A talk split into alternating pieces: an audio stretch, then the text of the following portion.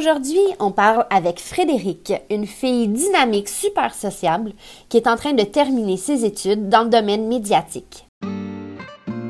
Bienvenue au podcast Gagne ta bourse présenté par Desjardins Vaudreuil-Soulanges. Là où rire, passion et rêve sont au rendez-vous. Une série d'entrevues exclusives a été conduite afin d'en apprendre plus sur d'anciens lauréats. Malgré le parcours très varié des interviewés, tous s'entendent sur ce point. Le concours Gagne ta bourse étudiante leur a offert de nombreuses possibilités.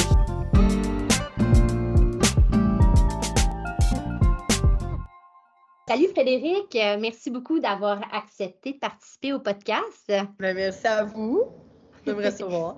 Ça fait plaisir. Frédéric, tu as 22 ans, tu as grandi à Coteau-du-Lac.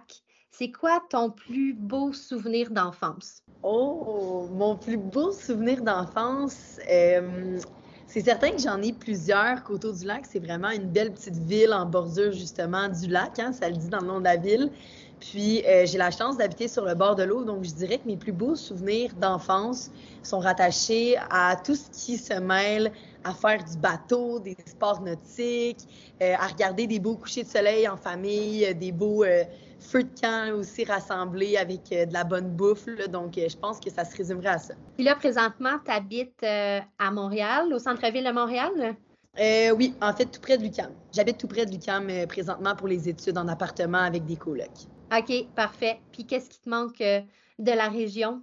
Bien, c'est certain que Montréal, c'est une grande ville. On retrouve pas nécessairement là, le petit côté régional d'une petite ville comme Coteau-du-Lac où tout le monde se connaît, où tu peux juste aller chez ta voisine ou ton voisin pour leur demander un service ou pour leur emprunter du lait, du beurre, des œufs. Euh, donc, c'est sûr que ce petit sentiment de communauté-là, on ne le retrouve pas nécessairement tout le temps à Montréal, mais j'aime beaucoup tout ce qui est effervescence de la ville de Montréal, avec tous les restaurants, les activités à faire, la vie étudiante rattachée justement à, l'université.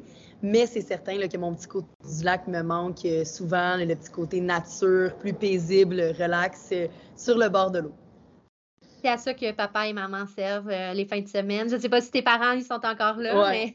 oui, oui, oui, exact. Puis là, tu es en train, comme tu me disais, de. Euh, en fait, c'est ça, tu es en train de terminer ton bac. Tu as aussi fait une technique de trois ans en animation et en production radio. Ce serait mm-hmm. quoi, là, ta job de rêve après tes études? Ben moi, ma job de rêve, en fait, là, ça serait de combiner. Euh, j'ai fait trois ans d'animation production radiophonique au cégep de Jonquière en ATM. Puis en ce moment, je suis dans un bac en télévision. Euh, donc, ça serait vraiment de conjuguer l'animation radio et l'animation télé. Donc, euh, de jongler entre des contrats, justement, là, euh, derrière le micro, devant la caméra. puis c'est certain que le côté, tout ce qui est information, divertissement, ça m'intéresse beaucoup. fait qu'un jour, peut-être que vous allez me voir ou m'entendre quelque part. Ah, super ça. Puis qu'est-ce qui t'allume là-dedans? Qu'est-ce qui t'allume d'être devant la caméra, d'être dans les, dans les télés des gens et tout ça? Qu'est-ce qui t'allume avec ça? Ben moi, en fait, depuis que je suis au secondaire, j'ai toujours été celle qui était, qui organisait les événements, euh, qui animait les galas, qui, j'étais, j'étais aussi présidente d'école, j'étais un peu impliquée partout. Puis je pense que dans euh, les médias, en fait, ce que je retrouve, c'est tout le côté communicatrice, d'aller vers les autres, de travailler en équipe. Euh, puis j'aime vraiment ça. Puis en fait, c'est vrai que les communications, puis le monde des médias, c'est pas un, c'est, c'est pas là que tu sauves des vies, mais par contre, euh, tu réussis à mettre des sourires dans les visages des gens, euh, que ce soit en les divertissant ou en les informant aussi. Euh, je pense qu'on contribue quand même, le monde médiatique, à rendre le monde meilleur. Donc, je pense que, puis je pense que dans la vie, il faut que tu fasses ce que tu aimes. Puis moi, ce que j'aime, c'est parler. Donc, parler, parler, être avec des gens. Donc, pour moi, c'est comme le domaine parfait. Puis là, cet été, tu as, commencé à travailler dans ton domaine.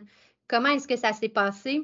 Bien, en fait, au début de l'été, euh, j'ai eu une offre pour travailler comme recherchiste à Cube Radio euh, pour des animateurs comme Mario Dumont, euh, Richard Martineau, Sophie Durocher, Geneviève Peterson et plus encore. Puis, en fait, j'ai vraiment eu la piqûre pour la recherche.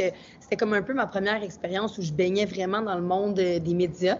Puis ensuite, de fil et en aiguille, j'ai eu euh, un poste au 98.5, une radio d'information euh, que j'écoute, euh, puis que j'aime beaucoup. Donc, j'ai été emmenée à faire de la recherche pour Louis Lacroix en remplacement de Paul, de Paul Arcan, en fait, l'été. Puis ensuite, j'ai fait des remplacements pour Paul Arcan, maintenant, je fais l'émission aussi de Patrick Lagacé, Nathalie Normando. Donc, euh, je fais de la recherche pour plusieurs animateurs, animatrices. Puis, euh, j'ai aussi tout le côté journaliste. Donc, ils m'ont euh, essayé à, en fait, au journalisme. J'ai maintenant ma petite carte de presse. Donc, je Ah, vais dans les conférences de presse. Puis, je fais aussi des, des, bulletins de nouvelles, Cogeco nouvelles, en fait, là, qui sont réseau. Donc, on peut m'entendre un peu partout à travers le Québec dire les nouvelles de l'heure. Euh, les fins de semaine, souvent en remplacement. Super, félicitations. Merci. Quand tu es dans ce domaine-là, là, animation, là, c'est, les, les emplois que tu as présentement, c'est peut-être un petit peu moins devant la caméra, mais quand tu es devant tout le temps la caméra, il faut tout le temps que tu sois comme de bonne humeur, euh, enthousiaste et tout ça. Comment est-ce que tu fais quand tu as une moins bonne journée pour faire, pour mettre ça de côté, puis vraiment te péper? Est-ce que tu as une musique? Est-ce que tu as de la, des, un truc ou quelque chose que tu peux nous donner là, comme conseil Mm. pour se péper? Ben moi, en fait, là, je me pepe tout seul, naturellement. Euh, je suis quelqu'un qui a vraiment une grande énergie contagieuse. Euh, je suis tout le temps positive, souriante. C'est sûr que des fois, j'ai des moins bonnes journées, mais c'est très rare que je vais apporter à l'école, dans les studios de télé ou à ma job mes problèmes de vie personnelle. J'essaie de vraiment faire la ligne entre les deux. Puis je sais que des fois, justement, quand j'ai une moins bonne journée, juste d'aller dans un studio télé puis de, de performer, puis de jaser, puis de faire ce que j'ai à faire, ça va vraiment m'aider à comme me mettre dans un bon mood, puis à me redonner sourire, en fait, parce que j'aime tellement ce que je fais. Mais je dirais que, mettons, les journées où c'est ultime, mettons, là, il pleut dehors, euh, j'ai appris une mauvaise nouvelle, puis euh, ça va mal, je me suis échappé un café dessus, mettons, là.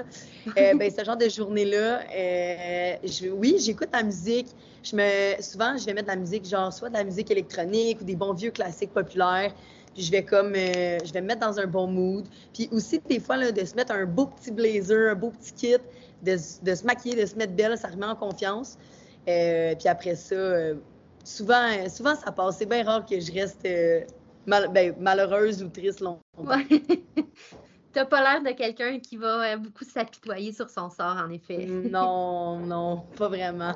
Est-ce que pendant tes études, étant donné que tu as commencé à mettre ce que tu apprends en application au travail, tout ça, est-ce qu'il y a quelque chose que tu as vu pendant tes études que tu dis ça, c'est vraiment pas vrai quand on arrive sur le marché du travail, ça c'est complètement faux? Est-ce qu'il y a quelque chose comme ça?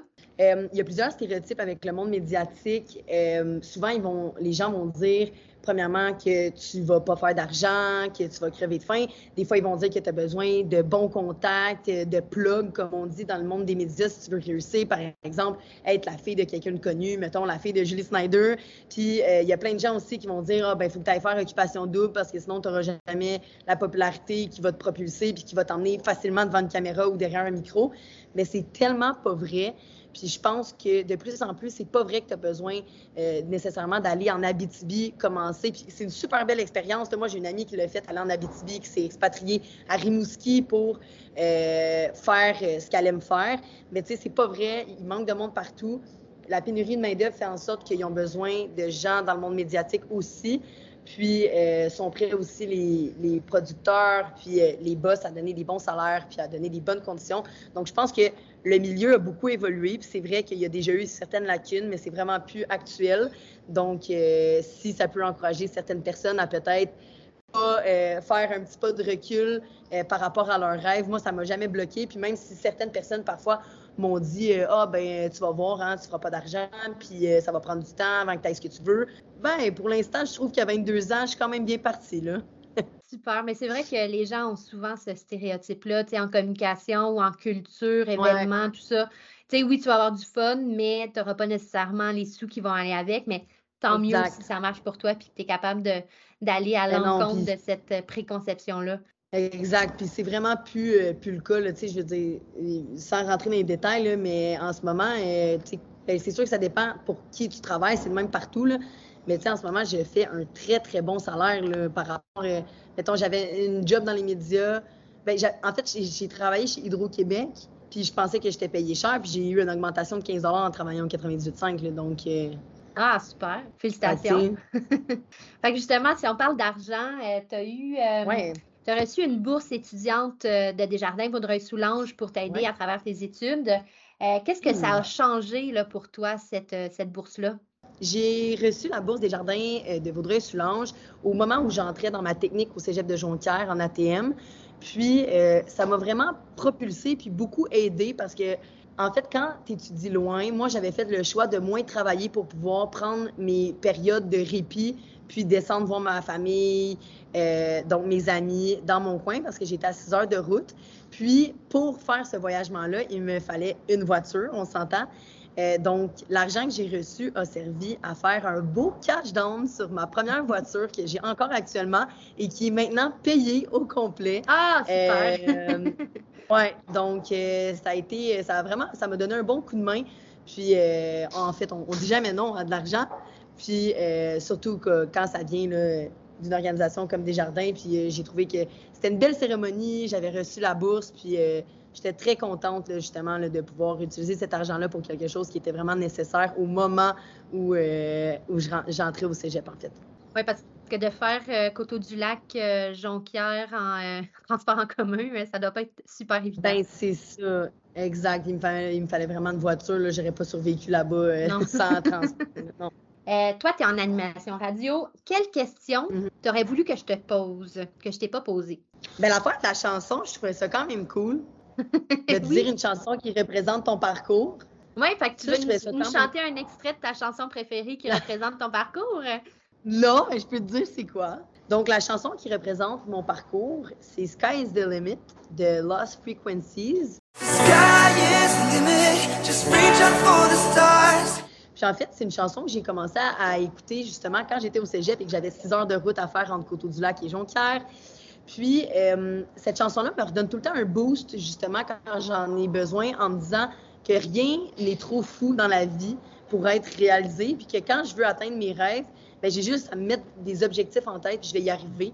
Donc, pour moi, cette chanson-là, ça fait juste me dire Let's go, Fred. T'es capable, tu peux faire n'importe quoi dans la vie, tu peux atteindre tes rêves, même les plus fous. Fait que quand j'ai besoin justement de me redonner un petit boost de confiance, ben j'écoute cette chanson-là, puis euh, ça m'aide à, avancer. Merci beaucoup, Frédéric. Puis on te souhaite euh, Sky is the limit.